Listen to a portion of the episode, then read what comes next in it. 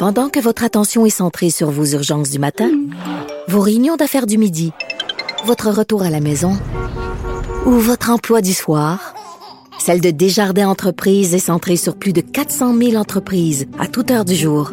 Grâce à notre connaissance des secteurs d'activité et à notre accompagnement spécialisé, nous aidons les entrepreneurs à relever chaque défi pour qu'ils puissent rester centrés sur ce qui compte, le développement de leur entreprise.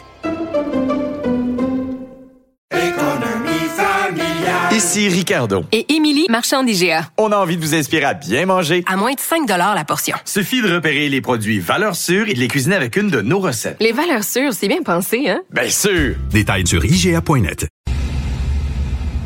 Cette affaire qui est complètement tirée d'un film d'espionnage, pourquoi? C'est vraiment intéressant? On peut pas dire l'inverse. Donc, la drogue, c'est donc. Un journaliste d'enquête, pas comme les autres. Félix Séguin. Alors, Félix, tu veux nous parler du fils de Joe Biden qui était officiellement inculpé pour euh, port d'armes, hein?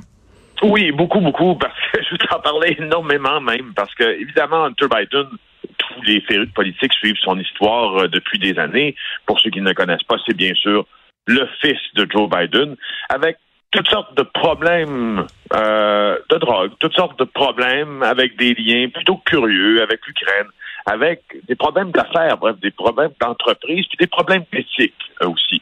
Alors là, Joe Biden, on le sait, la semaine dernière, il a été euh, formellement accusé d'avoir euh, été en possession illégale d'une arme à feu. Ce qu'il a fait, c'est qu'il aurait menti au fond quand il a acheté un, un revolver, un pistolet de marque Cobra en 2018, en disant qu'il ne souffrait pas de dépendance aux drogues, alors qu'il consommait beaucoup, beaucoup de drogue à l'époque. D'ailleurs, dans l'affaire euh, du fameux euh, portable, l'ordinateur portable de Hunter Biden, qui est une vraie affaire, mais mal traitée journalistiquement, tout le monde en conviendra. Euh, on a vu ces photos-là là, de, de, Hunter Biden sur une dérape là, de, de, de, de drogue dure, là, de crack complète. Mmh. Alors, sciemment, il a fait une mmh. fausse déclaration qui se retrouve en possession. Hein, donc, et, et, bref, donc il en est accusé. évidemment, je t'en parle parce que j'en ai beaucoup, encore une fois, entendu parler ce week-end et je regardais, tu sais, comme comme toi et moi, on est probablement de fait du même bois, là, on est très accro aux nouvelles, n'est-ce pas? On est tout le temps en train de regarder les nouvelles un peu chez nous. Écoute, je suis abonné à CNN, MSNBC, Al Jazeera, Fox News, euh, euh, euh, je suis abonné aussi à France Inter. Tu sais, on écoute des nouvelles. Et en fin de semaine, sur tous les panels, il y a quelque chose, je te dirais, qui me dérangeait un peu.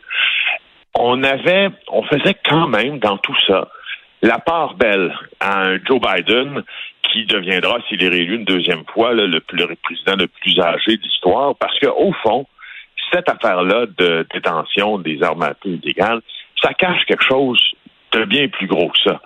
C'est que Hunter Biden, on n'a jamais, ça n'a jamais été officiellement publicisé, mais on croit qu'il a profité des liens de son père avec le régime pour mener des affaires, entre autres en Ukraine. Toutes sortes de conflits d'intérêts qui, et j'en arrive à mon, argumentaire, qui ici ne passerait pas en tout. Et, et, euh, et je trouve qu'aux États-Unis, ça passe un peu comme du petit lait euh, chez certains commentateurs. Puis je vais le dire, là, certains commentateurs, évidemment, euh, alliés, sur, alignés sur le Parti démocrate, puis, euh, puis, puis, je sais pas, je trouvais, moi, je, trouve ça trop grave pour qu'on qu'on essaie d'enterrer cette affaire-là. Manifestement, en fin de semaine, on a fait, on a fait beaucoup d'efforts sur les panels des spinners pour ça. Eh, écoute, euh, c'est quand même euh, le gars il est accusé euh, de, port d'armes illégales. Il s'appelle Hunter. il peut pas mettre son nom quand même. écoute, on se souvient de l'infirmière anglaise qui, avait été arrêtée parce qu'elle avait tué des bébés. elle aurait fait d'autres victimes. Ben oui, toute notre, toute notre chronique aujourd'hui, Richard, se passe à, l'international. Pourquoi? Parce que, ben, au fond, c'est pas passé chose chez nous dans euh, ce que je couvre habituellement, c'est-à-dire le crime organisé puis les affaires judiciaires. Alors, dans ce temps-là, on se tourne vers ce qui se passe à l'extérieur de nos frontières. Intéressant parfois, hein? Euh, alors, euh, oui, cette infirmière anglaise, là, qui, va se trouver derrière le barreau pour toute sa vie pour avoir tué sept bébés, en tenté d'enlever la vie de six autres bébés. Je pense qu'elle a fait d'autres victimes, en tout cas selon des, des témoins experts, parce que c'est son procès présentement. Alors, ce témoin-là s'est présenté a comparu devant le juge et il a dit j'ai découvert plusieurs cas très suspects où une sonde endotrachéale placée dans la gorge d'un bébé lorsqu'il a besoin d'assistance respiratoire avait été déplacée et était sortie Il dit ça peut sortir accidentellement, mais c'est très inhabituel. Il s'appelle le docteur Dewey Heavens. C'est un spécialiste accrédité par la National Crime Agency. Euh, alors, euh, assez intéressant aussi. Donc, cet infirmière-là, c'est Lucy Ledby, hein, 33 ans.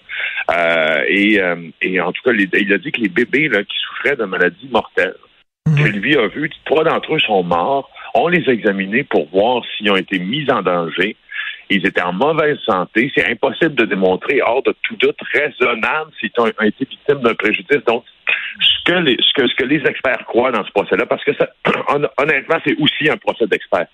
Euh, je regardais Sky News en fin de semaine, encore une fois, c'est une des chaînes câblées, de nouvelles câblées, là, les, ben, pas juste câblées, une, des chaînes les plus populaires en Angleterre. Euh, on fait beaucoup, beaucoup de reportages sur ce, ce procès qui en est un d'experts.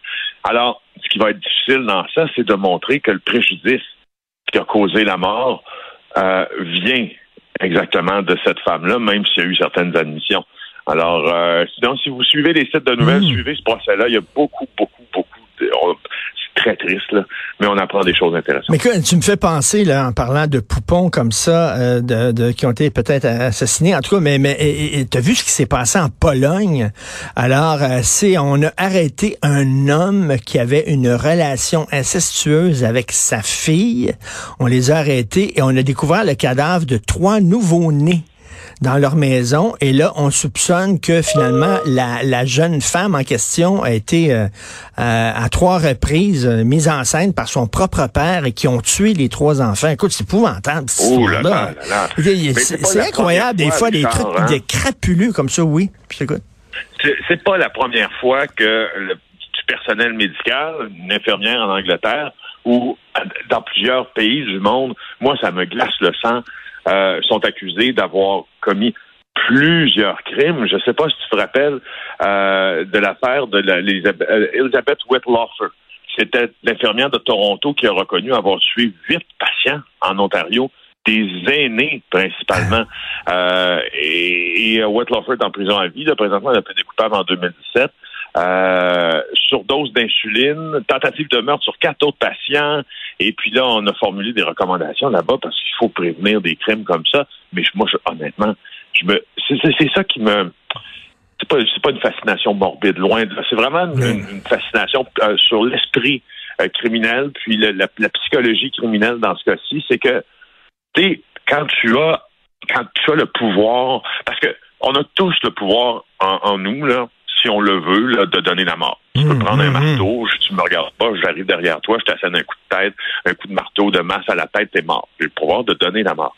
Mais les, les infirmières font, et les médecins, euh, les proposés aux bénéficiaires, sont dans, dans un environnement où ils côtoient cette mort-là et ils peuvent cacher, c'est ce qui est arrivé dans plusieurs ben, cas d'infirmières tueuses, ils peuvent cacher la mort qu'ils ont décidé d'infliger. Et, écoute, d'ailleurs, Félix, ça se demandait, ça se demandait est-ce qu'ils ont choisi cette profession-là pour justement euh, laisser libre cours à leurs plus bas instincts? Par exemple, mettons, tu es un pédophile, fait que tu disais, moi, je veux devenir, je vais devenir entraîneur, tiens, je vais avoir accès à des jeunes euh, dans ma job, tu sais, euh, allier l'utile à l'agréable entre guillemets. Euh, alors, est-ce que ces gens-là, mettons, ces, ces infirmières-là, ces infirmiers-là, ils ont choisi d'aller dans le milieu de la santé justement parce que c'était facile de tuer des gens sans être détecté? On peut se poser la question. Ben, il y, a, quelque chose dans ça.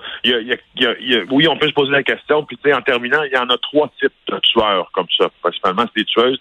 Un, c'est le tueur qu'on dit miséricordieux, qui éprouve la compassion pour la misère d'autrui. Laisse-moi, en tout cas, relativiser tout ça. Le sadique, qui lui utilise sa position pour exercer le pouvoir, contrôler la victime qui n'a pas de défense. le genre de héros malveillant. Il met dans la, la, la vie de la, danger, euh, la, victime en danger et pour la sauver ensuite. Euh, et puis regarde, je, je, fais une recension assez rapide. Là. En Autriche, euh, une infirmière, 15 meurtres. Au Texas, une infirmière, 46 bébés. Beverly euh, Alit, 30 ans de prison, 30 nourrissons morts. Charles Edmund Cullen aux États-Unis, 22 personnes dans New Jersey. C'était tous membres du corps médical. Aïe, aïe. Mais tu tu dis, là, donner la mort là, par euh, compassion, à un moment donné, il faut que la personne soit d'accord et le demande. Puis il y, a un processus pour ça, là, maintenant. Là. Tu sais, c'est pas à toi à décider, ah, je trouve que cette personne-là fait pitié, tiens, je vais l'étouffer en dessous d'un oreiller. Là. Euh, à un moment donné, tu sais, euh, c'est pas à eux de décider, mais vraiment, comme tu dis, il y en a beaucoup, malheureusement. Mais lisez ça aujourd'hui, l'histoire en Pologne, c'est assez crapuleux. Des fois, là, la réalité dépasse la fiction. Merci, Félix Séguin du Bureau d'enquête. Merci. Alors, on se reparle demain. Passe une excellente journée.